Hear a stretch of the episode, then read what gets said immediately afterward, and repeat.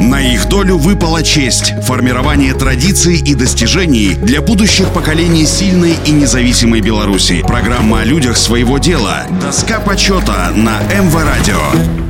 Всем доброго дня, у микрофона Василий Данилов.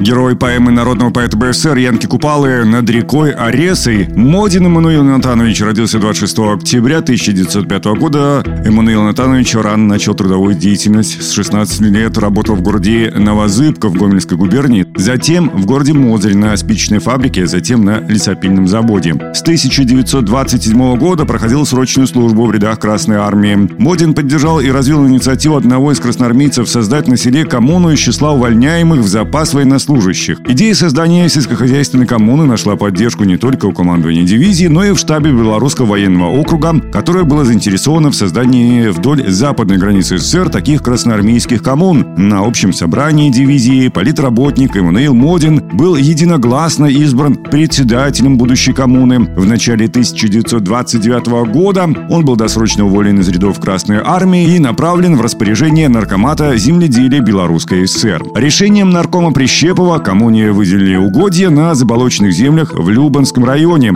Там, на огромном Маринском болотном массиве, уже четвертый год полным ходом шла мелиорация торфяников. Сперва планировалось организовать несколько небольших колхозов и числа уволенных запас красноармейцев и местных крестьян. Потом решили объединить их всех в одну коммуну. Энтузиастам коллективного труда одновременно приходилось работать на полевых работах, осушении болот, прокладке каналов, мощении гати под временную дорогу, а также на строительстве поселка, который назвали «Коммуна». Их комсомольский порыв вдохновил несколько сотен человек, которые приехали к ним на помощь и записались в коммуну. Эммануил Натанович добивался правильной организации труда, умелого подбора и расстановки кадров, своевременного и высококачественного проведения агро- и зоотехнических мероприятий, что позволило повысить культуру земледелия в хозяйстве. Указом Президиума Верховного Совета СССР от 30 апреля 1966 года за успехи, достигнутые в увеличении производства и заготовок картофеля, овощей и плодов, Модину Эммануилу Натановичу присвоено звание Героя социалистического труда с вручением ордена Ленина и золотой медали «Серб